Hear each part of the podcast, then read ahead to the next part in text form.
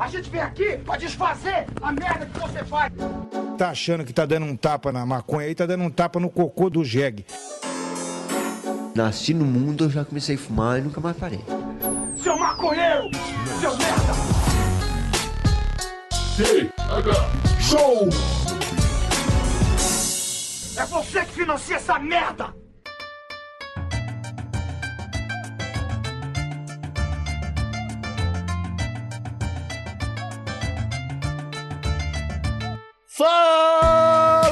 Fala,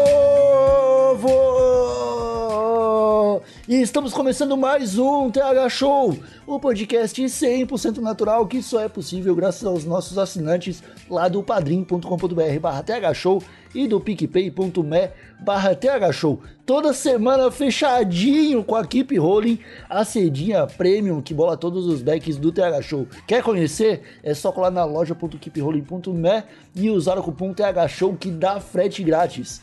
O episódio de hoje também contou com o apoio da Associação de Pacientes Santa Cannabis Medicinal, que está nesse momento com matrículas abertas para cursos de cultivo de cannabis medicinal. Acesse santacannabis.com.br e se informe. Agora eu me apresento, sou Igor Seco, comandando essa web bancada canábica, junto com ele, Marcelo Nhoque. Tudo bem, Marcelo Nhoque? Ah, oba, Igor Seco. Tô muito bem, tô muito feliz, tava ansioso pela chegada desse dia.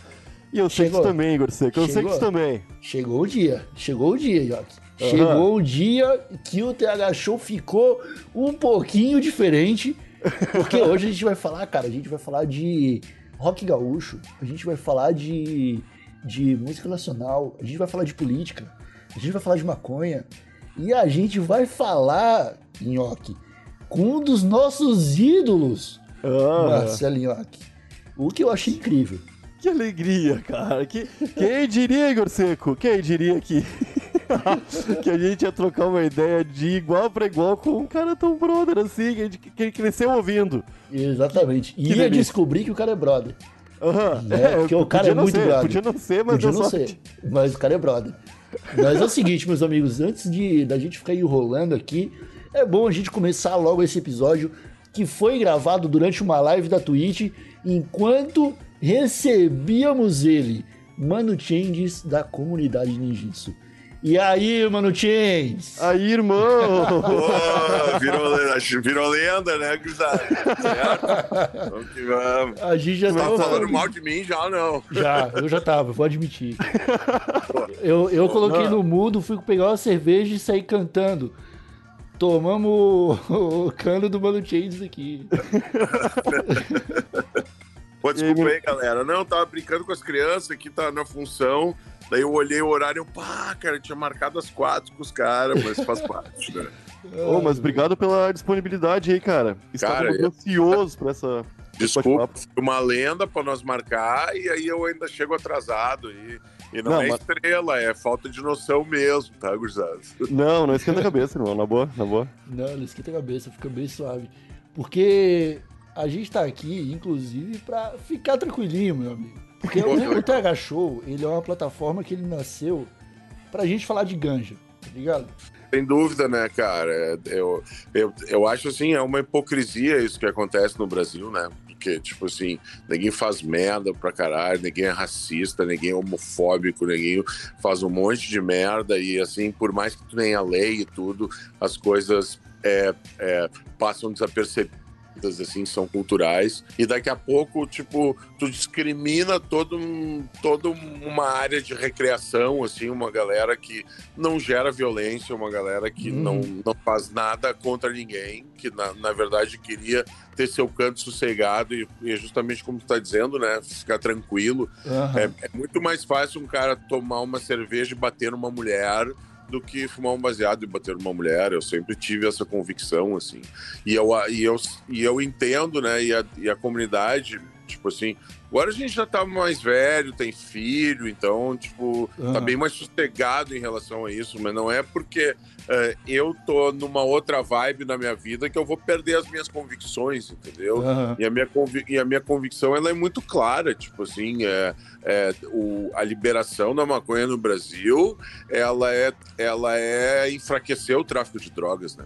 É. Porque se a gente, se a, se a gente tipo, vivesse num país sério, que te pensasse em políticas, né, e não em politicagem, o que, que a primeira coisa tu ia fazer? Tu ia ter estatísticas para entender quanto por cento do faturamento do tráfico tá ligado ao comércio da maconha. Aham. Quando tu entender isso, se é 10, 20, 30, eu acho que deve ser perto de 30%. Então, se tu tira esse negócio dos caras e tu tá falando em 30%, tu tá enfraquecendo em 30% o crime organizado. No... É, 30% menos grana pra comprar arma. É. É, não, e, e- e não só isso, né, cara? Então, por exemplo, tu vai estar criando uma série de, de, de regramento, né? Um regramento, mas uma série de normas, uma série de insumos para te estar plantando em casa, para te estar fazendo, né? Tem várias políticas nesse sentido e tu vai estar gerando uma receita pro governo para que ele possa, sei lá, tratar viciado em cocaína, para que ele possa Aham. combater o crack, para que ele possa ter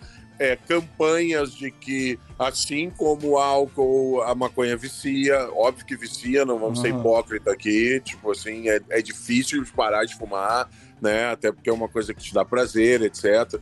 E, e eu acho que, assim, o que falta também é um pouco de criatividade, né, para a gente construir isso, porque se tu for pensar assim, tá, é, quem são os principais ativistas contra a liberação da maconha? São os conservadores e, e a igreja, digamos assim, né? É. Seja, e acho que assim a igreja evangélica ela tem um, um protagonismo legal. Mas, por exemplo, eu fiz uma campanha, né? Ao mesmo tempo que eu sou a favor da liberação, eu fiz uma campanha de prevenção ao crack nas escolas. Onde a gente, onde eu ia para as escolas e provava que o crack era uma doença e uma epidemia, provava que o crack não gerava prazer, porque o grande problema do crack qual é? É que a absorção do crack ela é muito rápida no cérebro do cara, né? Ele é um Uhum. subproduto da cocaína, mas a cocaína ela chega a levar 30 minutos no ápice para atingir o ápice da absorção no teu corpo. O crack é 10 segundos, então ele é 180 vezes mais rápido. E assim como ele é Uhum. muito mais rápido, que que acontece? Logo depois que tu fuma, já abre um buraco de depressão. E a única Aham. coisa que tampa esse buraco de É mais depressão é crack. mais, uma, é mais uma pedra. E é por isso Ah. que ele vicia tanto, é por isso que ele gera tanta violência, etc. Então, eu provava pra gurizada que o crack não gerava prazer. Eu criei uma rima que era diga não à violência, diga não à alienação. Numa escola divertida, a gente aprende de montão. Que eu acho que falta Massa. a escola ser mais atrativa pra gurizada. E aí, eu fazia... Enquanto eu tava mostrando e fazendo a minha palestra, eu fazia a molecada fazer rimas falando mal do crack. E depois eu transformava isso em música. Da- Então, eu tenho o orgulho de ter mais de 3 mil páginas de poesias escritas Nossa. pela molecada sabe? E, e, e foi um projeto muito legal. Então, ao mesmo tempo que eu era um ativista contra o crack, e ali, por exemplo, né? é, ali a gente, eu tive uma informação que, que me chamou atenção e que até diminuiu o meu preconceito em relação à igreja evangélica, que o maior índice de regeneração do crack vem da, da, da- da- da- então, assim, se tu vai pagar um dízimo e aquilo ali vai fazer com que tu pare de fumar crack, poxa, tá valendo até um Sim, negócio é. fechado, né? É, sai barato esses 10%. E por que, que eu falo que falta criatividade para dar? Eu dei toda essa volta para dar esse gancho, que é o seguinte: é, quando tu tem um, um agente espiritual que ele é regenerador e ele ao mesmo tempo ele é contra a liberação de uma droga mais leve, traz ele para dentro do processo e diz assim, não, cara, parte desse imposto gerado vai ir para as igrejas evangélicas que têm essa capacidade de regeneração. Então, daqui a pouco, um cara que é viciado em droga, em álcool, tem violência doméstica, que tem uma série de coisas, ele pode escolher um dos caminhos, um centro é, de regeneração, de violência, de droga, de álcool, é, dentro de uma comunidade evangélica e pode ser tratado dessa maneira. Eu acho que o trata a, a gente a gente só vai conseguir evoluir em termos de Hum. tratamento de viciado quando a gente tiver regras mais claras, né? E o próprio Uhum. álcool é um exemplo disso. O álcool, assim, existe, né? O próprio AA, que ele tem todo um, um, um regramento, segue passos, etc, etc, etc. Então, eu não vejo é, de nenhuma outra maneira como tu não tá enfraquecendo o tráfico de drogas, tá trazendo todos os atores, sejam os pró e os contra, para dentro de uma mesa e tentar chegar num denominador comum. Aham. Né? Aham. Se tivesse assim uma capacidade, eu até já fui deputado estadual, fui ah, sou suplente de deputado federal, não me elegi deputado federal e podia estar no meu quarto mandato de deputado estadual, mas eu acredito que ou tu dá, ou tu evolui dá, e- ou se não tu dá espaço para os outros, porque essa É. coisa de ficar no mesmo lugar é só para te ter conforto e não para te Aham. construir uma carreira, sabe? Então, Aham. ah, ah, e eu acho que a gente pode mudar, e principalmente essa questão da legislação, da liberação da erva, é um, é um passo que hoje nenhum deputado federal tem, tem coragem de lutar e de ter uma visão mais clara, de ter uma visão que não é a favor. do- É- o mais é entender, importante né? não é liberar a erva, Entender, o mais importante é, enfraquecer o tráfico. É, o, Mas tu- é entender também, né? Tu, tu falou aí, cara, tu foi deputado, tu foi deputado estadual pelo Rio Grande do Sul aí, é, dois ou três mandatos, né? Ficou, ficou um bom tempo. Dois mandatos. é. Dois Che- mandatos. né? chegou a concorrer como vice do, do Onyx quando eles foram pra chapa do pela, pela prefeitura de Porto Alegre. Talvez tu, tu ainda esteja inteirado um pouco sobre o trabalho dos parlamentares. Não sei se tu acompanha alguma coisa, tu viu alguma coisa sobre a PL 399 que eles estão Uhum. votando agora na comissão da cannabis lá. Meio que é uma PL que visa a cannabis medicinal e esquece completamente que existe todo esse mecanismo do tráfico rolando no Brasil, né, cara? É, eu não sei se tu tá por dentro, se tu tem alguma opinião formada sobre esse assunto. Até tem deputados federais que estão falando sobre maconha no, no- no- lá no, no, Senado. Mas é no- um contingente muito restrito, né? É, muito restrito. Ah, sim? É, bem. Não, e é que o que, que eu acho é o seguinte, né, cara? É, a política, ela se radicalizou de uma maneira, se polarizou de uma maneira que é tipo assim, ou tu ama um lado, ou tu ama outro lado. Quando É. na verdade tu pode. Quando na verdade isso é estúpido, entende? Porque o que que acontece? O, a direita ela é liberal na hora de, de, de, eh, ser gestor, né, de ter um Estado eficiente, de ter uma máquina pública eficiente, mas ela é conservadora na, ah, nas atitudes, né, na, na cultura. Nas escolhas individuais, né? Exatamente. Então tu é liberal e conservador. Daí tu tem uma esquerda que ela é conservadora pra, como gestora, porque ela infla a máquina pública e não entrega porra nenhuma, mas ela usa né, da- do discurso, não, nós temos que ser a favor é, das minorias, etc, etc. Na verdade, assim, é- é- isso é uma estupidez no Brasil, porque a base do capitalismo, qual é? É valorizar a força produtiva. Então, Uhum. se tu é bom, não interessa se tu é homem, se tu é mulher, se tu é branco, se tu é negro, é, qual é a tua orientação sexual, qual é o teu gênero. Se tu é bom, tu tem que ser valorizado por isso. É, é a, con- essa é a livre concorrência, né? E, e eu acho que a direita, ela peca também porque ela não entende que ah, incluir, né, ensinar a pescar, é dar oportunidade, é tá gerando emprego, tá gerando renda, tá gerando capacidade de consumo. Vamos Uhum. pegar o próprio exemplo da história. Tipo assim, a mulher ela tem uma culturalmente uma necessidade de consumo muito maior do que o homem. O que seria do capitalismo se nós não tivéssemos inserido a mulher no mercado de trabalho? Então, assim, como é que um cara que di- se diz liberal vai ser machista, vai ser racista, vai ser homofóbico, ou vai achar que porque ele tem uma outra condição ele vai produzir mais? Não, todo que cada um faça o que quiser, liberdade nesse sentido. Então, tem coisas boas de um lado, que a máquina pública ser eficiente, mas que a transparência e a inclusão elas são fundamentais e a liberdade ela é fundamental. Então, eu sempre fui um cara que, que, que nunca concordei com extremos. Eu, eu fui um cara que já flutuei e já dialoguei com a esquerda e tenho, um, um- e tenho uma, assim, uma noção de que a máquina pública ela ela precisa ser eficiente, ela precisa ser transparente. Tanto que eu sou Uhum. o primeiro cara do planeta a escrever numa Constituição que a internet tem que ser um direito das pessoas, né? E a gente fez um estudo que com 50 milhões de reais tu fecharia um anel de fibra ótica no Rio Grande do Sul e, pô, são 10 milhões de habitantes, com 5 reais por gaúcho, tu fecha um anel de fibra ótica público para começar a poder ter pontos de Wi-Fi para que cada município possa fazer o seu plano de inclusão digital. Né? Aqui a Aham. gente tem um banco muito forte que é o Banrisul. Só o Banrisul investe por ano num link dedicado para Oi, que é, que é o contrato da- relacionado ao Banrisul, para que ele tenha uma rede interna do Banrisul, de mais de 20 milhões de reais. Então, o que o Banrisul gasta por ano em internet, em dois, três anos, ele fecha esse anel de fibra ótica Aham. e podia estar oferecendo para os seus clientes pontos de Wi-Fi.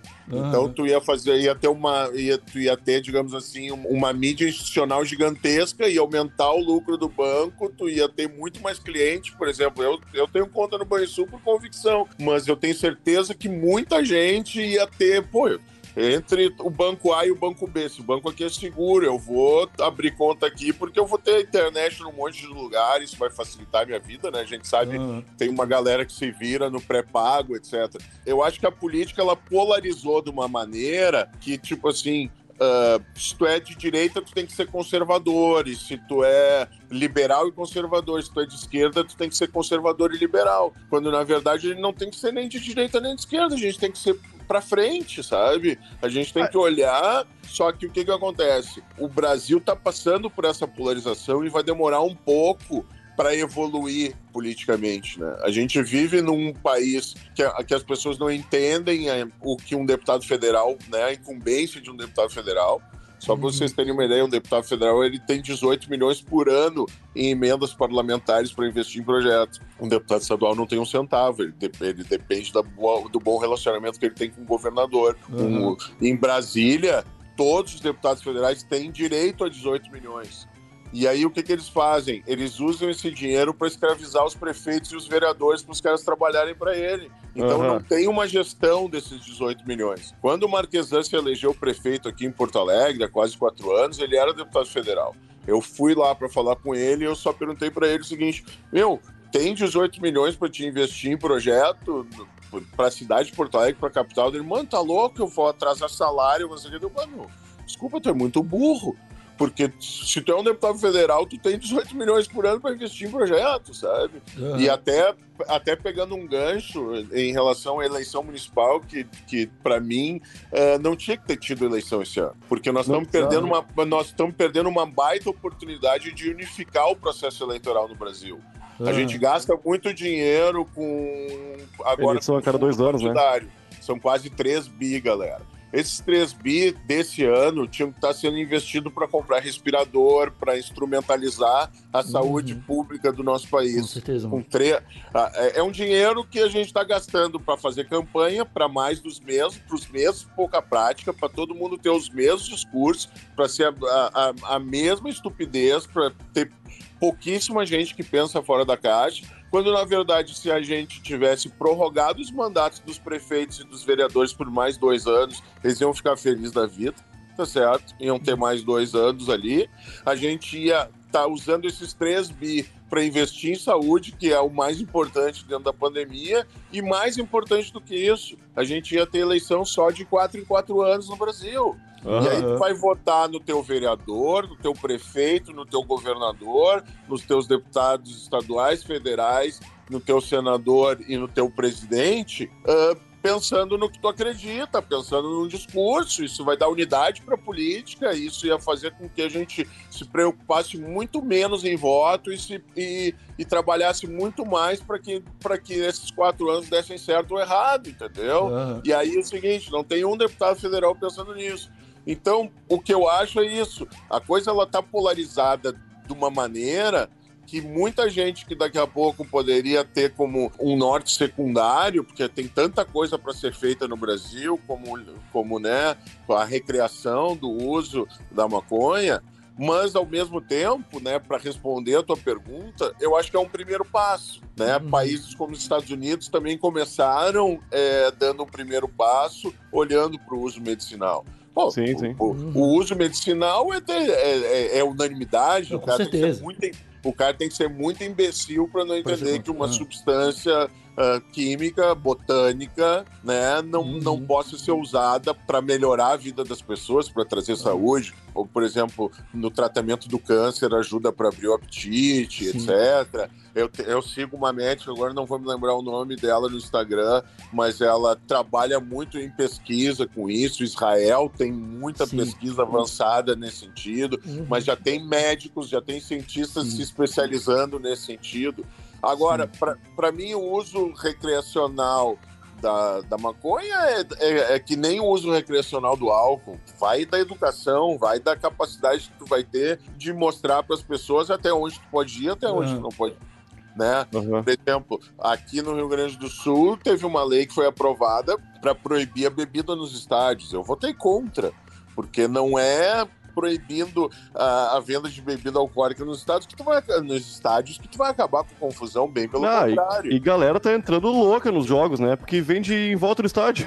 Não, o que acontece é justamente isso. A galera começa a chumbar cedo. Daí o Aham. jogo é às quatro. 13 e meia, tu vira 3, 4 serva. Tá É, ligado? Daí tu vez, né? entra mais louco que o Bozo no estádio, né? Tu entra entra maluco, muito louco. velho. E aí o seguinte, a, a, a, a cerveja no estádio ela vai ser mais cara, porque hoje se elitizaram os estádios de futebol, do que nos bares que estão na volta. Então, Aham. tu, tu, tu né, ofusca todo um trabalho que tu pode fazer de pré-jogo, de show, de cultura, Aham. de, de, de Cara, fico transformar aquilo num, num evento que os Estados Unidos fazem isso muito Sim. bem É, eu e vender cerveja cara dentro da, da- desse sentido, que daí o cara não vai ficar louco, porque ele vai. Ah, tipo, 12 conto uma serva.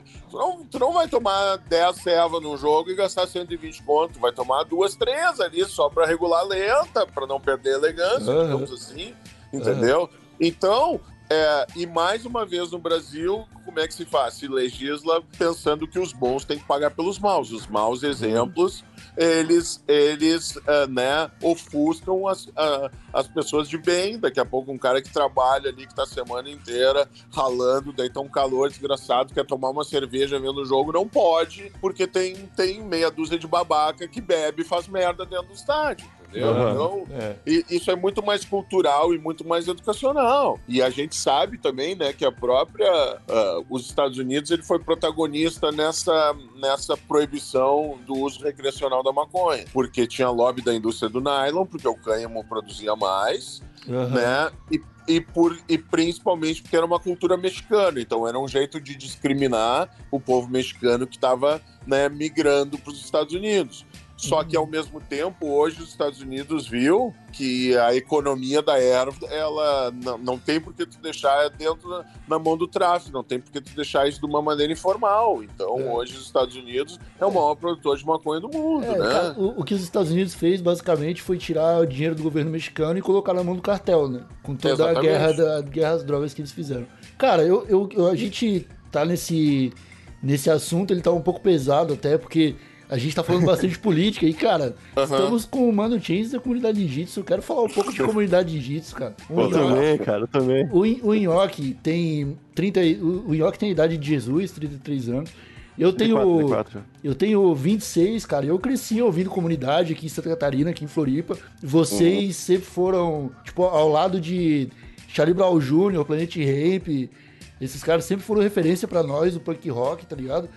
E eu queria perguntar pra ti o seguinte: na música Ah, eu tô sem erva, aquele clipe, era uma plantação de maconha ou era IP, cara? Era pim, era pim. Até porque nós, nós não tinha tanto contato ali pra ter tanta planta junto. Pô, daí, eu- daí o cara, daí o cara já, daí eu não ia estar falando em liberar maconha, né, cara? Tá envolvido no processo. Ai, cara. Cara, é um clipe que bombou, assim, né? Primeiro, Floripa é um lugar espetacular, né, cara? Eu sempre digo, assim, que é, quem mora em Floripa é abençoado porque é onde todo mundo quer uh, passar férias, onde todo mundo quer se divertir, assim, tu tem a oportunidade de estar tá vivendo, assim, né? Então isso é, é espetacular. A qualidade de vida que vocês têm aí é algo assim fora de série, assim, então é, é uma inveja positiva, assim, então, e, a, e, e, eu acho que, assim, nós gaúchos, principalmente hoje, Floripa, ela é, né, uma capital nacional no, no verão, assim, mas a uhum. gente tem um carinho e tem, e tem um sentimento de posse, assim, de preservação da ilha, porque desde moleque, né, da história, assim, tipo, meus pais foram passar lua de mel em Floripa, assim, então tem, uhum. é, é um, é, um, é um lugar abençoado, sem dúvida nenhuma, né, então, parabéns. E, e é uma galera, assim, que sempre nos recebeu muito bem, cara, eu, eu acho que, assim, é, pra, por mais planetas Atlântidas que a gente tenha tocado, um, um, dos mais inesquecíveis que a gente tocou foi o em Floripa, né, que foi que a gente tocou na, no horário, eu, eu brinco, no horário do Skank, né? Não do, do Skank a banda, do Samuel. Ele, o Skank sempre no planeta Atlântida, ele fazia questão de começar de dia e acabar o show de noite, assim, que é o horário perfeito em, em festival. Uhum. E a gente uma vez que, que a gente tocou, velho, depois do Shima Roots, e o Rafa, a última música do Shima foi Deixa Chover, e aí eu brinco, né? A gente brinca aqui, chamo o Rafa de o índiozinho da, da Shima Roots. E aí eu fez a dança da chuva ali, cara. E, e no que acabou o show deles, assim, fechou, né, o tempo, assim, cara. Nós entramos no palco, começou a chover, começou a chover, começou a chover, a ponto de os retornos, né? Para quem não sabe, retorno é, é o som que vem, porque o som vai para o público, que é o PA, e o uhum. som que vem para a banda, né? As caixas de som de retorno são as caixas que a gente se ouve. Todas elas falharam. O MacGyver, que era o diretor do palco, chegou pra gente e disse: ah, deixa a gente arrumar isso, não sei o quê, porque ninguém tava se ouvindo nada. E nós, que arrumar? Olha essa galera pulando aí, cara. E nós vamos até o fim, até porque show do piloto automático, a gente não precisava se ouvir, cada um sabia o que tinha que fazer e vamos embora, né? Pode Uhum. Pô, cara, sem mentira. A, a, o, o, a galera pulando e o impacto que a galera teve, assim, a gente foi eleito naquele ano o melhor show do planeta em Floripa, então que não é aquela coisa bairrista, assim, comunidade é do Rio Grande do Sul, sabe? Foi, uhum inesquecível mesmo. E tinha gente que dizia assim, assim, claro que isso não acontecia, mas eu acho que é, é uma coisa que marcou a minha vida, assim, que dizia o seguinte, cara, era tanta gente e a galera pulava tanto que a chuva não chegava a bater no chão, cara. Foi um negócio. Ó, oh, cara, foi, foi um negócio muito louco. Foi um negócio assim, foi foi um dos shows mais legais da minha vida. Isso que a gente já tocou com Foo Fighters, já tocou com Red Hot, encerrou Planeta né, no Rio Grande do Sul, tem shows memoráveis no Rio Grande do Sul, mas esse Planeta de Floripa, assim, até por não ser, por não, por, a gente brincava, né, era fora de casa, não era em casa, é. mas a gente foi muito bem recebido por todo o estado, né, de Santa Catarina ali, pô, Blumenau, uh, toda aquela região, Joinville, Criciúma, o oeste catarinense nem se fala, assim. Então a gente, até hoje a gente toca muito é, em Santa Catarina e tem um, um carinho muito especial aí pela galera. E, e, depois, e, e agora o Nhoque tem meu WhatsApp aí, né, cara? Verão eu se dou uma passada por aí. Não, aí eu, sou, eu sou de Porto Alegre mesmo, meu velho. Eu sou, eu sou de Porto Alegre e conheci criança o, uhum. eu, eu, eu, tinha uns 13, 14 anos, eu acho. Quando um amigo meu tava cantando Detetive. E eu fiquei assim, que loucura, o que, que esse cara tá cantando, né? E era difícil. Eu sou de Porto Alegre mesmo. Eu, eu, era um amiguinho meu do bairro, lá da, da Loma do Pinheiro, tá ligado? Claro. Que, cantando, cantando, cantando e eu fiquei. Zona que rural que é de Porto Alegre. Zona né? rural, zona rural. e, cara, era muito difícil ter acesso à música de vocês, era só na rádio. Mas era ligar na rádio que tava tocando Comunidade Ninjitsu era sempre. Vocês, durante pô, toda a minha adolescência e até depois de grande parte do adulto, era sucesso era sucesso e era muito irado. Só que uma coisa que eu sempre tive muita dúvida, senhor Mano Chains, é que, que ritmo musical vocês consideram a comunidade? Porque vocês misturam tudo, né? E eu acho é, isso muito irado. É. Existe um, um, um, um, ritmo que vocês acham que é o predominante? Cara, é que assim, ó, o que que acontece? A gente sempre ouviu muito rock, e muito black music. Sempre gostou muito de, do, do ritmo, do baixo da cozinha da black e a distorção da guitarra pesada, assim. Então sempre a gente sempre transitou muito nisso. Nos anos 90, era muito comum essa fusão do metal com o funk, né? O funk metal uhum. que, que gerou, assim, então, de tu ter essa coisa, um Living Color da vida, um Fade No More, assim. Então, a gente sempre teve muito... Isso teve isso muito presente, né? Se tu pegar ali, por exemplo, quando, quando foi nos anos 90 que, que o Ice-T fez o Body Count também, que era justamente essa coisa o, o, o, vocal do rap, mas com uma banda, com, né, com, com guitarra pesada, com guitarra distorcida. Então, a, a, como a gente vem de, desses anos 90, a gente sempre brincou muito com isso. Só que a comunidade, ela surgiu para nós fazer festa, era uma coisa assim, vamos fazer putaria, vamos se divertir, cara, assim, a, sabe? Os, eu fui muito show de vocês, cara, muito show. Na Sojipa, na, na, no festival da Pop Rock, os, os, os, negócios da pop rock que tinha, era onde fica o Pepsi agora, eu acho, né? O Pepsi on stage. É, eu... mas começou na sua jipa, isso aí tinha o. Cara, é verdade. Que energia! Que, é foi um dos shows mais loucos que eu fiquei na minha vida. Foram os da comunidade, e, e eu falo isso de longe, assim, ó. Sério, porque era. É, que loucura, que loucura. Não, cara, a Sojipa tremia, era 4 mil pessoas pulando num salão do segundo andar, assim, e era. era, era, era, era isso aí. Inclusive, velho, no, se, se, tu olhar, por exemplo, assim, ó, o, o clipe de Eu Tô Sem Erva, tá? Ele tem, a, ele tem a, a, coisa ali na plantação de mandioca e tem umas cenas da gente tocando ao vivo. Uhum. E, esse, essas cenas da gente tocando ao vivo é na Sojipa, Nhoque. Olha. Então, que era, que era, um, era um palco comprido, assim, e, e, era um salão e a galera, pô, a galera vinha muito, assim, tinha, é, tinha toda aquela galera, assim, mais da Zona Norte ali que vinha. Então, pô, era muito legal, cara. Sempre, sempre foi, sempre foi, foi um lugar, assim, muito intenso e que, e que a gente sabia, assim, e porque eu acho que, assim, né, um artista como a gente a gente se doa pro palco. Quanto mais a galera interage, quanto mais a galera pulava, mais a gente a, adrenalina subia, sabe? Aquela uhum. substância química que o teu corpo produz, que é a melhor que tem. Eu sempre digo isso, sabe?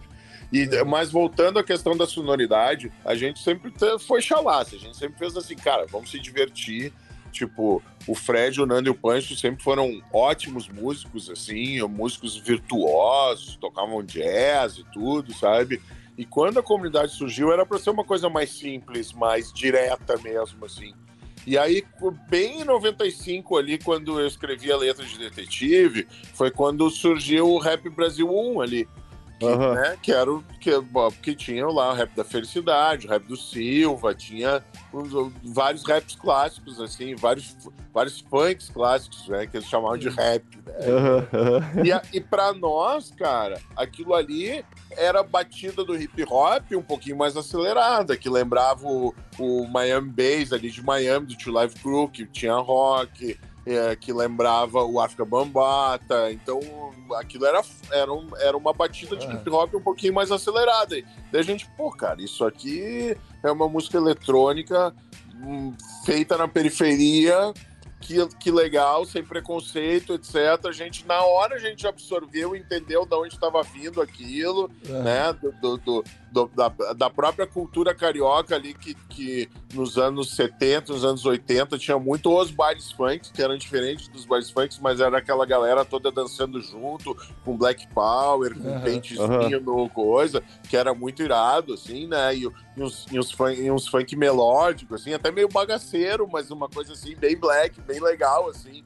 E a gente sempre teve isso de ser bagaceiro, de, de ser, de, né, de ser uma coisa mais desbocada, etc. Então, uhum. quando, quando, a gente, quando a gente viu aquilo, a gente viu, pá, cara, que sonoridade irada e tudo. Vamos trazer isso para o rock, entendeu? Uhum. E aí, por causa disso, a gente criou uma sonoridade, né? Foi a primeira banda a misturar funk carioca, a batida do baile funk, com, com a guitarra do rock. E ao mesmo tempo, que, e ao mesmo tempo né? Uh, nessa mesma época, em, um pouquinho depois, quem estava fazendo isso no Rio, que aí, claro, por, pela proximidade, era Sim. o Benegão do Planet Ramp com o Funk Fuckers. Aham. Então, então e, e foi muito legal, assim, porque quando a gente ganhou o VMB em 97, a gente concorreu contra o Funk Funkers, no, né, que era Democlip, nós com Detetive, e eles com Bullica, que era, que era a música que fez mais sucesso do Funk Funkers.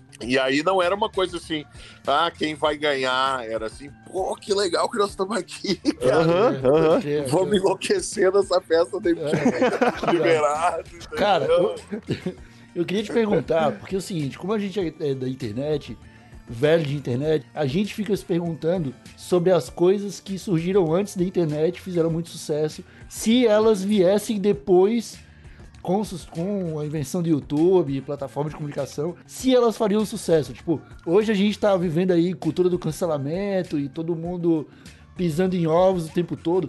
Tu acha que se comunidade surgisse hoje com esse espírito inovador que foi pra época, tu acha que, tipo, teria espaço? Porque, vou combinar, as, as musiquinhas ali tem o pezinho na, na destruição, né? Vou dizer. Na destruição Ó, ó, da família brasileira, vou dizer assim. A internet é muito legal e é uma merda ao mesmo tempo, né? Eu acho que não só a comunidade, como, por exemplo, o, pra mim, o filme mais clássico da história, o Pulp Fiction do Tarantino, que, que trouxe o Tarantino para outro patamar. Se o Aham. Tarantino lançasse isso agora, e, eh, ninguém ia entender, sabe? Pode- Eu digo assim, ó. Que bom que a gente é pré-internet, primeiro porque deu pra fazer muito mais festa, né, cara?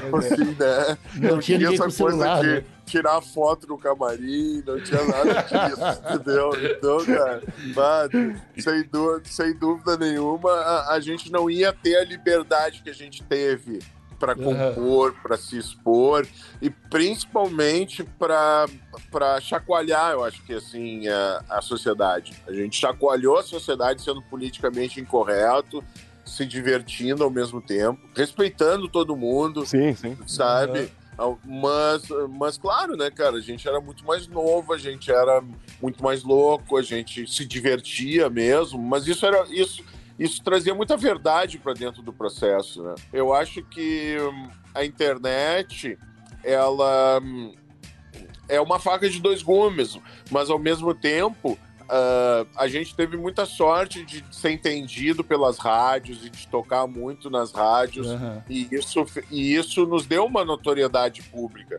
Hoje, é, tem muita coisa boa acontecendo. Não que a comunidade seja boa, claro que eu acho, mas, mas eu quero, assim, né, de nenhuma maneira, uma maneira pre- pretensiosa falando sobre isso. Hoje tem muita coisa boa que pode, daqui a pouco, não ter uma veiculação, ou mesmo que toque na rádio, a rádio não tem mais o mesmo apelo, porque Aham. hoje, obviamente, o YouTube ele é muito mais é, preponderante, etc, sabe? Só que aí no Brasil, o que que acontece? O que é politicamente incorreto que viraliza é, é bobagem, muitas vezes é bobagem, assim, sabe? Aham. Não que a gente não fosse divertido, a gente sempre foi divertido, mas se tu for ver, tem um conceito artístico, tem todo um, tem Aham. todo um conceito de linguagem, tem todo um norte que a gente construiu Aham. e que, e que, claro, e que por mais que a gente tenha tocado, tenha feito turnê na Europa, nossa música tenha chegado no Japão, Detetive tocou em todas as rádios do Brasil, eu acho que a gente podia ter feito muito mais sucesso em nível nacional se os próprios radialistas não fossem tão preconceituosos, sabe? É. Porque o que que acontecia? A gente chegava muitas vezes em rádios populares que eu dizia assim, ah, isso é funk, mas é, tem guitarra de rock, daí o meu público não vai entender. Ou então Uhum. a gente chegava nas rádios rock assim, pô, o som é legal, tem um apelo, mas tem uma batida funk, pô. É, e, e eu acho que os anos 90 ele tinha, ele tinha muito essa coisa de tribo. A, Sim. o meu, Ah. né, o paulista. Ô meu, a tribo do rock não, não fala com a tribo do funk, meu. Sabe? Essas Aham. coisas assim. A gente ouviu muito isso e assim, meu, que, que cabeça estúpida, etc. E nós aqui, nas nossas aldeias, Rio Grande do Sul e Santa Catarina, nós queríamos fazer festa, nós queríamos putaria, não tinha essa frescura de comunidade. Bem pelo contrário, cara. O Da Guedes, que é um, que é um, pra mim, um dos grupos mais legais de hip hop do Brasil, que é contemporâneo a gente aqui no Rio Grande do Sul, Aham. ele sempre disse pra gente, cara, vocês abriram um baita de um mercado no interior do Rio Grande do Sul e no interior de Santa Catarina, porque tinha muita gente que achava que vocês eram rap. Entende? Claro, porque, porque o Mano Chains, MC, cantando rap, mas com guitarra, com tudo, ninguém, pô, isso aqui é hip hop, isso aqui é rap. Então a gente nunca teve muito essa coisa de se, de se prender. Então, ao mesmo tempo, é, essa, essa resposta ela é, meio, é, é meio difícil de responder, porque eu acho que hoje o Brasil está muito mais preparado para isso, de tipo assim, foda-se se é funk, foda-se É. se é Aham. rock. Até porque, infelizmente, o rock atrofiou no nosso país, né, cara? Atrofiou. Os Aham. rock só fala de amor e, de, os sertanejos estão tudo tatuado com calça apertada e, e falando de putaria, né, cara? É estranho, porque eu, eu no colégio, eu, eu era punkzinho. Usava camisa de, de Ramones, calça rasgada, all-star sujo, e andava só com o metaleiro e com o punk Aham. também. E não tinha essa. A, a comunidade tinha funk, mas era uma coisa que era muito aceita. No nosso Não, roda grupo, punk, né? nos, Nos no- shows, mas, no- né, aí. mas nos pagodeiros, todo mundo curtia. Era uma coisa que não extrapolava o limite. Não era que nem Ramones, que só os punkzinhos curtia. Extrapolava. Eu, É isso aí. transbordava para outros públicos também. Isso é muito irado. E hoje em dia, eu acho que nunca foi tão fácil fazer isso aí. Porque eu- hoje em dia eu gosto de qualquer coisa. Qualquer, coisa, qualquer tipo de som me deixa feliz. Não, eu não, não sou mais exclusivamente punk. E, e hoje em dia é, é loucura porque tem, parece que menos bandas explodindo, falando sério com a galera, com a gurizada, assim. Vocês lançaram um CD agora, né? 2020, né? Na, na verdade, é, um- é uma, uma remixagem do Aproveite Agora, porque o Aproveite Agora era de uma gravo- gravadora que não existia mais e a gente teve que Meu primeiro Tá. CD. O Fred é um cara que puxou muito agora na pandemia para organizar a fotografia eh, em nível digital. E aí ele remasterizou, remixou, o filho dele botou umas guitas e eh, a gente, a gente pegou os- todos os nossos produtos para nós, assim que a gente pôde. Então agora a gente está Aham. Todos os discos organizados nesse sentido. E só que a gente tem é, é tipo assim, hoje é muito caro gravar um disco para ninguém trabalhar uma música que tem clipe. Então Uhum. o que a gente tem feito é lançado single por single, no máximo um EP assim. Então Aham. esse ano era pra, é os 25 anos da banda. A gente ia gravar um acústico, a gente estava cheio de ideias para fazer projeto, mas daí as coisas meio que se frustraram, né, cara? Cara, eu.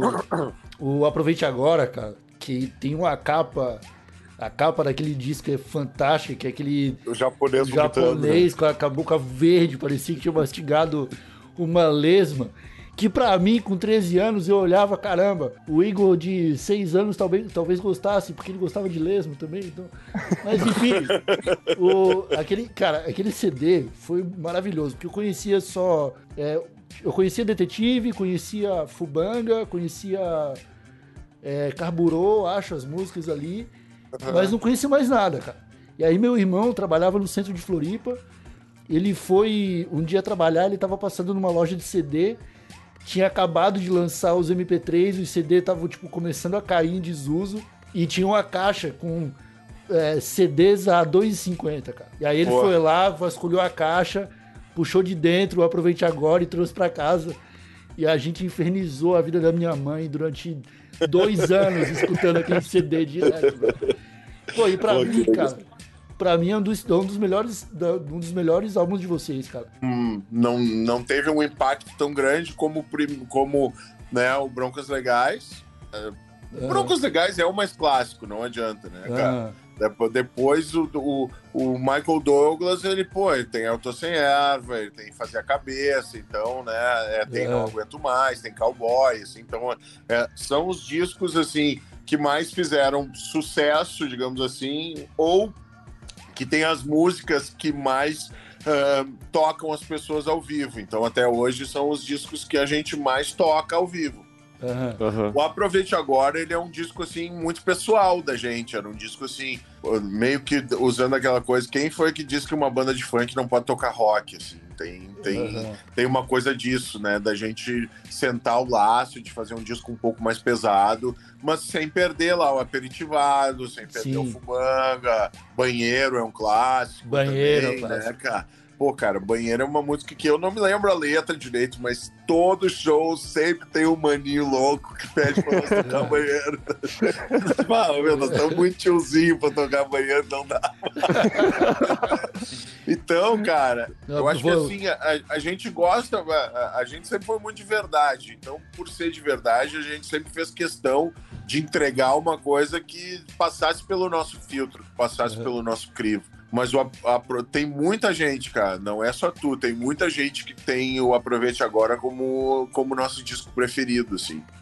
Eu, eu, eu, eu não. Eu nem tento pensar em qual é meu preferido, porque não seria justo com os outros. Pode Mas se tivesse, que se tivesse que escolher um, eu acho que é o disco mais importante da nossa carreira é o Broncos Legais, né? Que foi, que foi o que criou né, em Ock toda essa, comoção para quem, quem é daqui, de Porto Alegre principalmente, sabe o que impactou esse disco na, na cultura do rock gaúcho.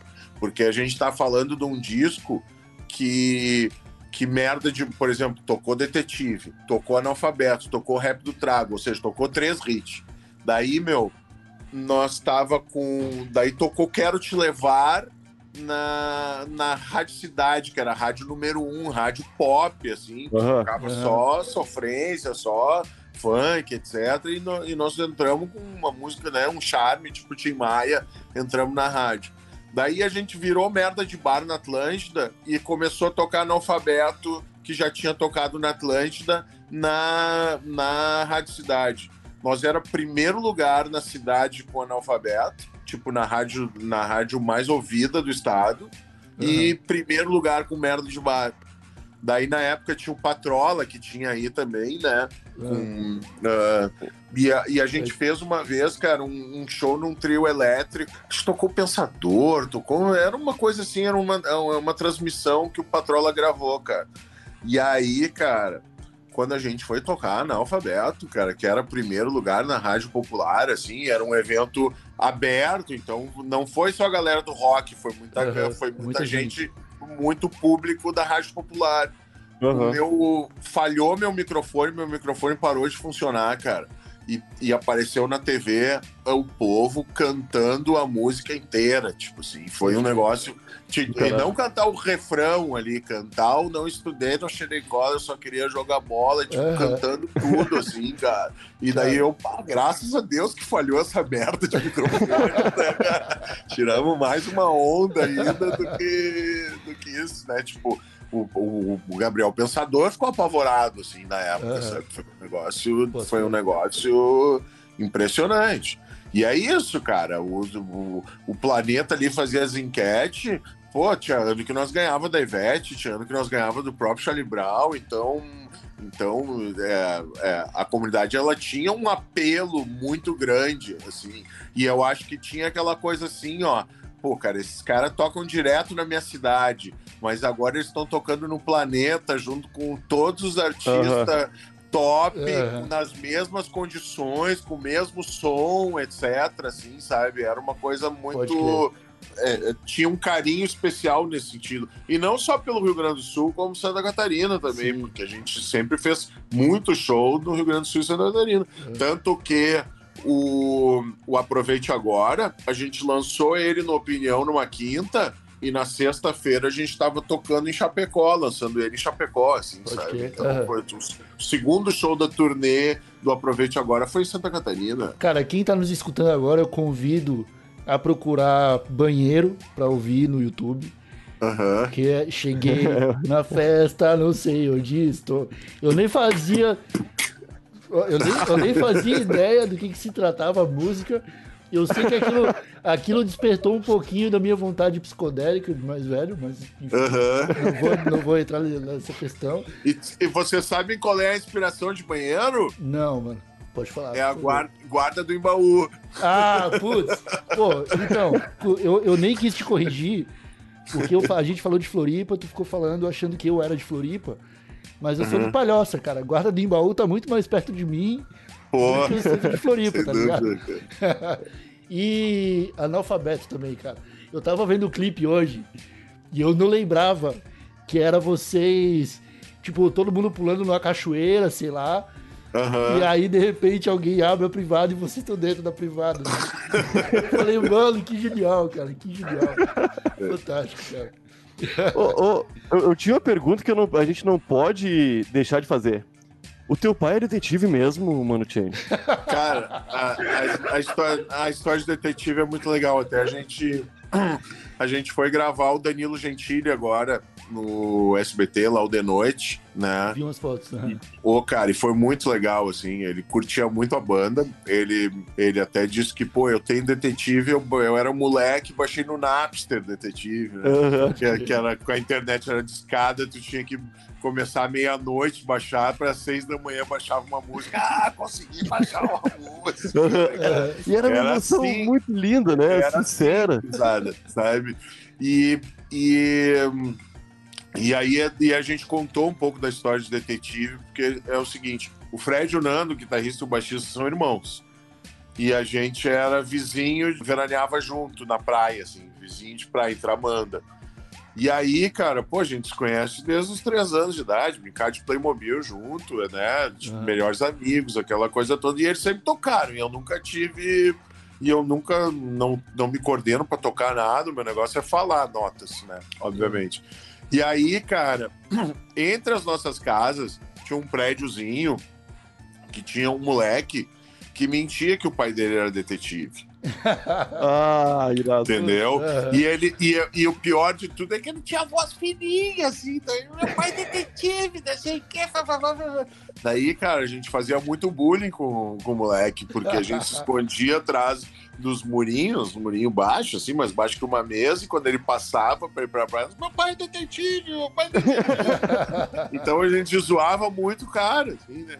E aí, e aí ah, a- foi uma das primeiras letras que eu fiz, assim, brincando justamente com isso. Na- Aham. Nós tava lá na praia, daí eu fiz, pô, meu pai é detetive, e era uma coisa muito, era uma coisa lembrando alguém se vangloriando que o pai dele era foda, entendeu? Aham. Então, tipo, todo mundo tem um pai detetive, porque todo, né, todo mundo que tem pai tem um pai detetive, porque se tu não considerar que o teu pai é detetive, ele foi um merda e não foi teu pai, ou não teve, foi ausente, não foi... Ou né? tem um detetive procurando ele, né? É, exatamente. Não, acontece, né, cara? Eu acho que assim, pai não é o cara que vai lá e bota sementinha. Pai é o cara que, que ajuda a criar, que, que dá amor, que dá. que orienta, né? Sem dúvida nenhuma. Então, nesse conceito de pai, todo pai é detetive. E aí, tipo, pô, meu pai é detetive, é super-herói, é, é o prende bandido e traficante, etc. E daí, daí eu, pô, vou- e o teu pai tem que ser um burocrata, tem que ser alguém que, que, que, É um né, que bichão, você né? pô, que é que gosta, né? Deu, pô, despachante, né, Nada pai- contra os despachantes também, né? Porque acho que os despachantes ganham até mais que os detetives, podem até proporcionar né, mais condições para seus filhos, É. mas, mas tá, ficou na marca, né, cara? Foi, É. sofreu o pênalti, Total. digamos assim, né? Caralho, velho, que sensacional. Eu não tava ligado nessa história. Que demais. O, o pessoal perguntou da história da, da- do nome da, nome da banda, que podia ser interessante. Tá, cara, a história do, do ninja, né? Que é, o, o ninja é o, é o centro de tudo do nome da banda. É porque em Tramandaí, os nativos lá, a galera que surfava, digamos assim, os, os nativos mais descolados usavam ninja como adjetivo. Ah, o bagulho é ninja, isso aqui é ninja, isso aqui Só. é ninja. Não sei o quê. Daí nós, pô, que a gente usa como ninja, né? E aí a gente entendia que, tipo, ah, não, tu tem que passar por estágios do ninjitsu pra ser ninja. E o último estágio é a invisibilidade, que é quando tu faz merda e ninguém fica sabendo. Então, antes, antes da gente, antes de existir a banda, a gente já se achava ninjitsu. Fazia as merdas e não tinha internet, ninguém ficava sabendo, né, E aí, quando surgiu o Detetive ali, quando surgiu Merda de Bar, as primeiras músicas, a gente, pô, é isso, né, cara? E aí, e aí era pro nome da banda ser Nego Changes e Comunidade Ninjitsu. Aham. Que bom que ficou Porque- comunidade disso. Pô, É, porque não, porque assim, ó, porque o meu apelido de Changes é porque nos anos ali, dos anos 80, tinha muita coletânea. E aí o Fred e o Nando, eles tinham um disco, né? O mais clássico deles é o Video Hits, que até virou uma banda aqui do Diego Medina, etc. E além do Video Hits, eles tinham um disco chamado Flipper Hits, E no Flipper Hits tinha a Eye of the Tiger, tinha Aham. alguns clássicos, assim, tinha Let You Down. Oh, let you down. e tinha uma música do Barry White chamada Changes, né? Aham. E aí, e aí tinha uma foto do, do Barry White e eles diziam que era parecido comigo, e aí brincavam, não sei o quê. E aí, daí, eu- daí eu assim, bah, cara, tipo, ah, daqui a pouco as pessoas não vão entender, eh, vão achar que a gente pode estar zoando com, com a questão de cor, etc. Eu não, eu não sou negro, e daqui, daqui a pouco meu nome ser negro, Change, vamos. Então vamos passar pra mano, que mano, né, os mano é os mano, é universal, entendeu? Aham. E aí virou Mano Chains. E eu disse, não, não e, e a banda não tem, que ser, não tem que ser eu e a banda, tem que ser tudo uma coisa só, assim, né? Então virou Comunidade Ninjitsu, assim, que era uma comunidade mesmo. A ideia era, era, era ser bem apelativo, apelativo, era é, ser bem inclusivo, tipo assim, todos brother, né? Na época, tipo, a Ultraman era uma banda que andava muito com a gente, é, é, era era para ser um projeto de música, não era para ser uma banda, era para todo mundo que quisesse fazer som, todo mundo que quisesse. E só que aí o que, que aconteceu? A gente, os- o Fred, o Nando e o Pancho tinham uma banda que era Borboleta Negra, que era uma banda assim que já fazia show, que já tava na cena que nem Ultraman, com um outro vocalista.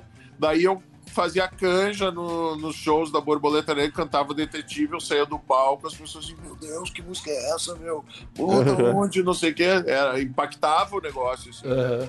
E até que, que daí, tipo assim, isso em janeiro de 95, foi quando a gente escreveu a letra ali, quando começou. Daí lá, por, antes do meio do ano, a gente, a, a gente tocou num. A Ultraman ia encerrar um festival, eh, um, um festival de uma escola, que era até a escola que a gente estudava, aqui o FICA, o Festival Interno da Canção Enchetana, e, a- e nos convidaram pra gente tocar Detetive. Aham. E aí a gente, no, no show de encerramento, a gente tocou Detetive e o Mauro Borba, que era, é, era o, digamos assim, o diretor ah, de programação da Felusp, que depois foi virar pop rock, que hoje é Mix, lá em Porto Aham. Alegre, que Nhoque sabe bem, né? ah, o que é. Chegou, pra, chegou pro Punch, pro nosso bater e disse, cara, essa música é sensacional, gravem ela que eu vou tocar na rádio. Daí a gente gravou num, quatro canais, assim, uma bateriazinha eletrônica, guitarra, ah, baixo e voz. E, e, e começou a tocar tanto na, na, na Feluz, que depois virou pop rock, como na Ipanema, que era, digamos assim, a rádio em- de embrião, né?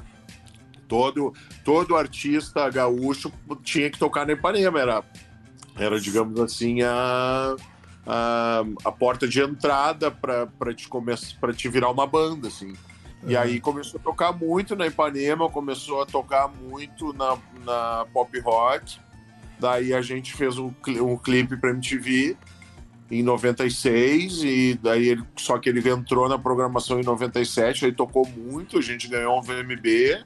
Daí a música foi primeiro lugar na, na, na Rádio Mix de São Paulo, entrou na 89, tocou na- nas rádios do Rio, tocou no Brasil inteiro, assim. Daí a gente assinou com gravador e aí começou a coisa. Né? Que loucura, cara. Foi, então foi muito rápido, assim, né? Foi É. uma coisa né, Teve, que levou uns anos. praticamente viralizou, assim, da, Aham.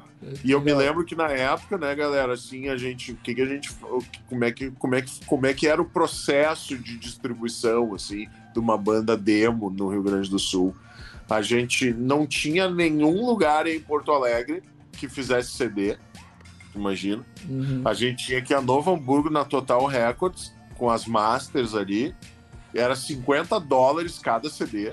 Imagina, 50 doletas para fazer um CD. Isso Então a gente fez assim, anos 90. a gente fez, é, a gente na demo o que que a gente fez? A gente fez um CD para Felusp, um CD para Atlântida, um CD para Ipanema e um CD para nós. Gastou 200 dólares para fazer quatro CDs. O pra nós era pra pegar um 3 em 1 e ficar fazendo cópia de fi, pra fita demo, Aham. entendeu? Aham. Porque aí, em vez de copiar de fita pra fita, tu copiava de CD pra fita e ficava A qualidade bom né? som, digamos assim, sabe? Aham. Nós, eh, nós, eh, estragamos o cabeçote de um 3 em 1 de tanta demo. né? Vendemos mais de mil demos, foi, um- foi um negócio bem legal, assim, a demo.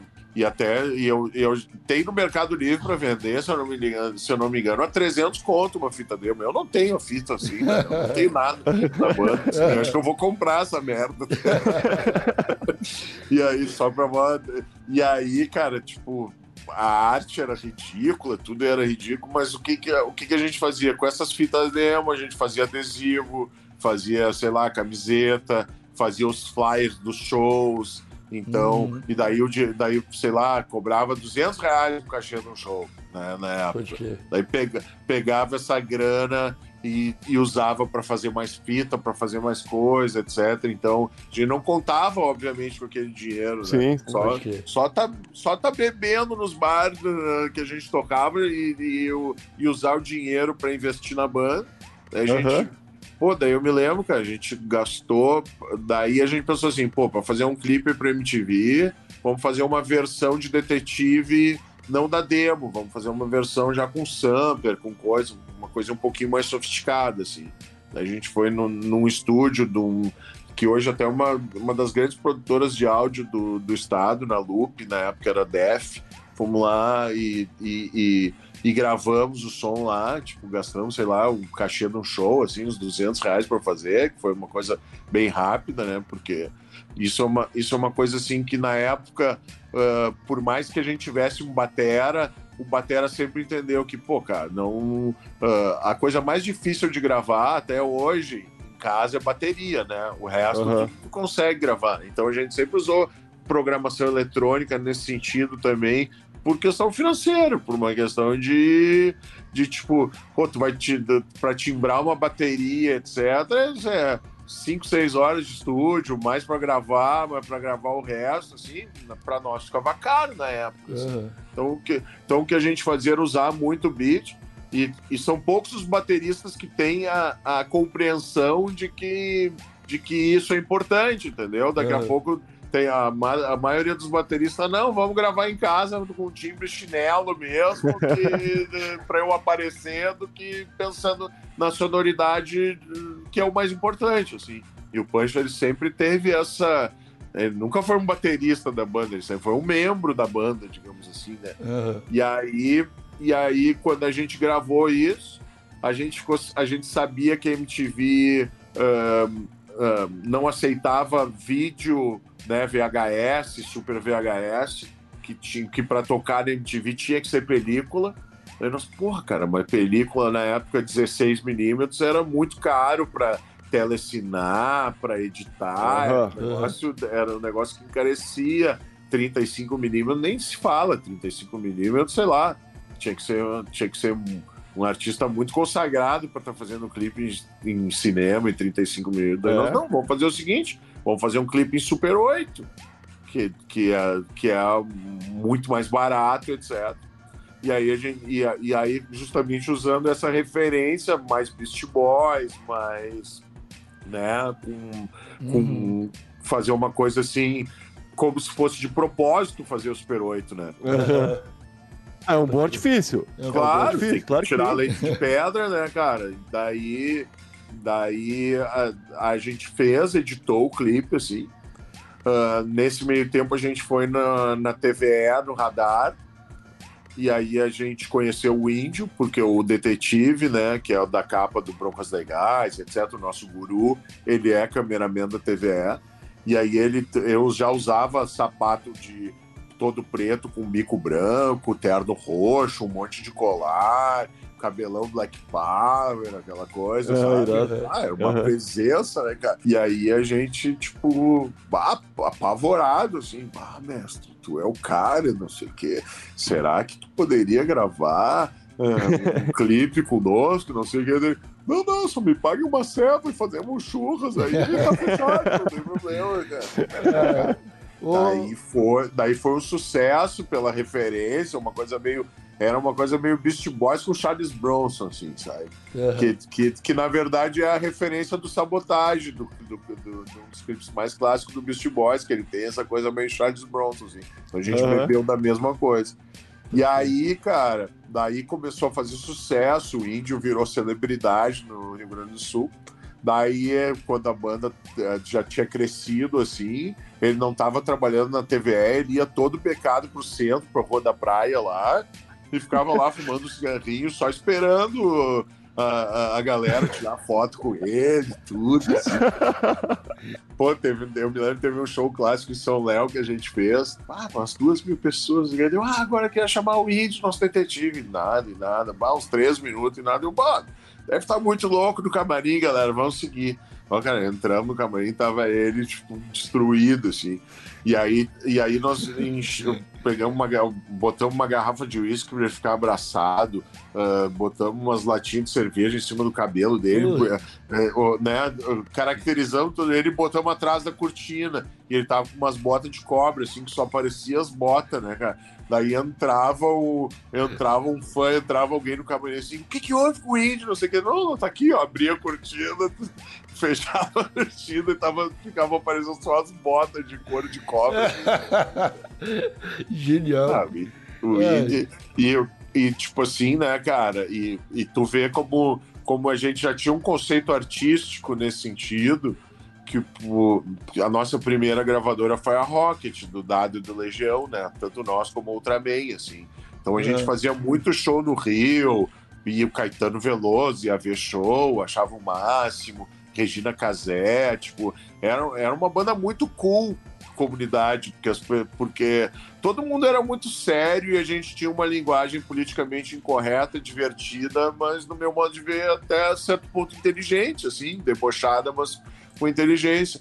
E essa galera, assim, esses globais, eles curtiam muito os shows e até por essa relação com o Dado, que sempre teve uma relação com o Rio, assim. Aham. E aí teve um show que uma vez a gente fez, cara, na Marina da Glória, que foi no. no- né, tinha aquele Free Jazz Festival, né? Então a gente tocou num, num, num aquecimento do Free Jazz, que era o Free Jazz Project, assim, e, e tocamos lá, sei lá, num, num lugar muito legal no Rio, assim, para mais de mil pessoas, assim, galera adorando o show. E o Dado o, fez. Não, tem que vir o índio, tem que vir, ele tem que estar aqui sentado na cadeira, galera tem que. Então, então, então, tipo assim, eu quero dizer, as pessoas não, na- não deixavam de se esforçar para entender o conceito da coisa, do detetive e tudo Aham. mais. assim. Então, é, é- o índio é um cara que até hoje é nosso irmão, até hoje é um querido nosso. Quando ele pode, ele vai nos shows, assim, né? A galera É. do planeta adora ele também, tipo, ah, ó, a comunidade, vão tocar no planeta, mas o índio tem que vir junto. Não, não, tá beleza, não, tem, não tem Ô, problema. Mano Chains, meu amigo, cara, que prazerzaço trocar essa ideia com você, mano. Porra, Pô, cara, muito Da satisfação mesma mesmo. forma, cara. Eu acho que hoje eu realizei um sonho mesmo, tipo, Eu também, de moleque, cara. de conhecer o Mano Chains, trocar ideia massa, brother. Eu realizei dois essa semana, né? Foi um ficar trocando ideia com o Mano Chains, outro ter o WhatsApp dele. Eu vou ficar falando com ele todo dia agora. Ó que eu vou te bloquear, hein? Não, cara, não bloqueia não. A gente precisa te pedir o contrato do Armandinho, brother. Pô, tá bom, cara. Pô, tamo junto, cara. Tamo junto. Meu amigo. Armandinho, Armandinho é um querido, velho. Um cara do bem também. Ah, não tenho dúvida, cara. Na moral, Né? eu, é, sou fã dele também. Eu, te- eu não conheço, mas eu não tenho dúvida de que ele é um cara foda, igual tu, velho. Porra, sensacional. Não, e, o Ar- e o Armando, assim, né, cara, ele, ele merece tudo que ele tem, porque ele ralou muito, assim, né, cara? Ele tocou muito em baile aqui, ele fez até começar a fazer música, assim, sabe? E lá, daí, quando ele fez lá a Folha de Bananeira e tudo, entrou num segmento, né, muito legal, assim, né? É, muitas vezes, eh, tipo, tanto nós como ele, por ter um. Por ter. Mas no começo da carreira, assim, uma linguagem mais explícita, a gente teve que dar algumas explicações, assim, Aham. então é bobagem, assim, coisa de, de interpretação eh, errada das pessoas, assim, Aham. então. Mas, mas ele é um cara que merece tudo que ele tem, é um cara autêntico, é um cara que tem, né, tem uma sonoridade mais reggae, assim, eu adoro reggae, eu acho que tem tudo a ver com Floripa, né? Tem tudo a ver com a ilha, tem tudo a ver É. com Santa Catarina. Quando ele pôde, pô, ele foi morar na, foi morar na, na Brava, né? Não na, na Brava em Itajaí. Então Aham. é um cara muito identificado aí com o estado é, também, sim, cara. total. Quem é que não gosta, né, cara? Eu, eu assim, ó, eu de. eh, Do farol de Santa Marta a- a- até a ilha eu conheço eh, como a palma da minha mão, assim, né? De, de pra- praia por praia, de, de conhecer tudo E muito é uma bem. melhor do que a outra, então- né, cara? É uma melhor do que a outra. E você, Pô, cara, você vai sim, até a última e volta pra primeira. A primeira volta a ser melhor do que a última que você foi. Sem dúvida, né, cara? O que, o que estraga as praias são as pessoas, né, cara? Que muitas vezes tem um monte de mala, Ah, um monte de gente que não sabe preservar, que fica jogando lixo na praia, assim, né, cara? é Eu, isso aí. eu, eu, te, eu antes da banda, assim, eu, eu, eu namorei uma mina que tinha uma casa no Rosa, no Caminho do Rei, lá, cara, e a gente ficava, tipo assim, de dezembro a, a, a, a março no Rosa. E andava de pé descalço. Na época não tinha nem noite no Rosa, tinha que ir pra Ferrugem pra fazer noite, assim. E, e, cara, aquilo era. A praia era assim, deserta, era um Uhum. negócio assim. é, eu nem gosto mais muito de ir pro Rosa, porque eu fico meio Mudou. deprimido de Mudou. ver aquela porquice às vezes, Uhum. sabe? Tipo assim. Por- Porque o problema não é a quantidade de pessoas, cara, é a falta de educação, cara. Aham. Isso é uma coisa assim que me deixa muito triste num, num, num patrimônio, né, cara? O, a, É. a Orla Catarinense é um, é, um, é um patrimônio do nosso país e que tinha que ser é, é, tinha que ser adorada pelas pessoas e adorar não é não é ficar jogando lixo no chão, não é ficar né, não preservando e não cuidando do que É. do- de uma coisa sagrada como é o litoral catarinense. Né? É Falta aí. a galera aprender a última técnica do ninjitsu e se tornar invisível nos lugares também, né? Pra Porra, sair bem, bom. bem de boinha. Sem deixar marcas, né? Ser Perfeito, seria muito bom. Mas, cara, muito obrigado por esse papo. Foi sensacional. Eu tenho certeza que todo mundo curtiu. O Nhoque, eu sei que a gente vai fechar aqui, ele vai, vai chorar no quarto dele, porque Aham. ele, ele é um cara muito emotivo. James, muito obrigado, velho. E, porra, se cuida, hein? Bebe água, se hidrate. A gente tá sempre lembrando as pessoas aqui, que é importante. Tá bom, meu. E pô, vamos ver se trocamos uma ideia pessoalmente aí quando passar essa Pô, por loucura aí. Né, Pô, cara? Eu, Cara, se eu dividir uma mesa com você, tomar uma gelada e, e tiver um tempo maior pra ouvir as histórias que você tem pra contar, cara, por favor. Não quero Não, perder essa vamos- oportunidade, tá ligado? Vamos, vamos fazer um churras que eu tenho muita manha daí, não. Aí sim, Aí, aí, sim, sim. aí sim, aí eu botei fé demais. É? Eu Não. levo a carne e vocês a salada, tá? Falou, mano, gente. Obrigadão, Um cara. abraço, galera. Valeu, velho. Bom, bom final de semana. Obrigadão mesmo, mano, gente. Tamo junto, abraço. É nóis, irmão. Falou.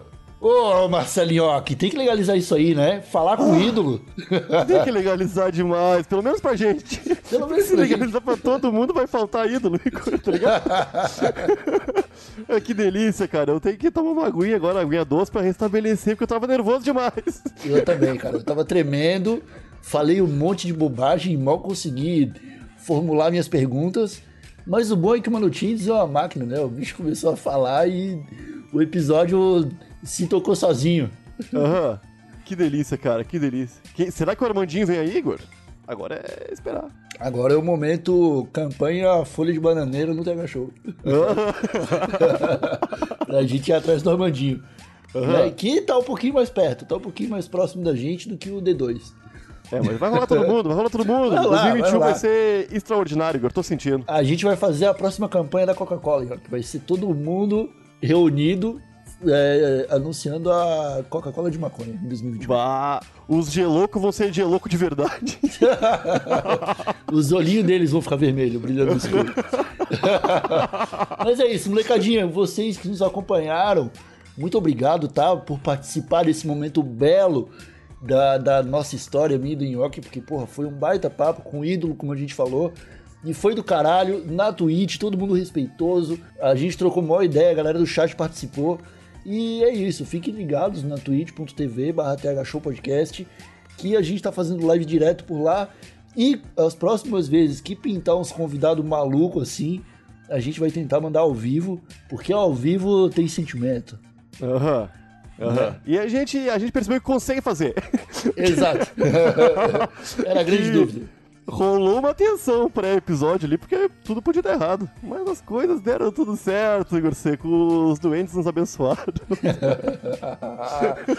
Então é isso aí, molecadinha. Se vocês tiverem alguma história pra contar com ídolos do rock, manda pra thshow.desabilitado.com.br que a gente vai ler no próximo Sinal de Fumaça. Valeu? Ficamos por aqui. Um abracinho de longe. Até a próxima e tchau! É nóis!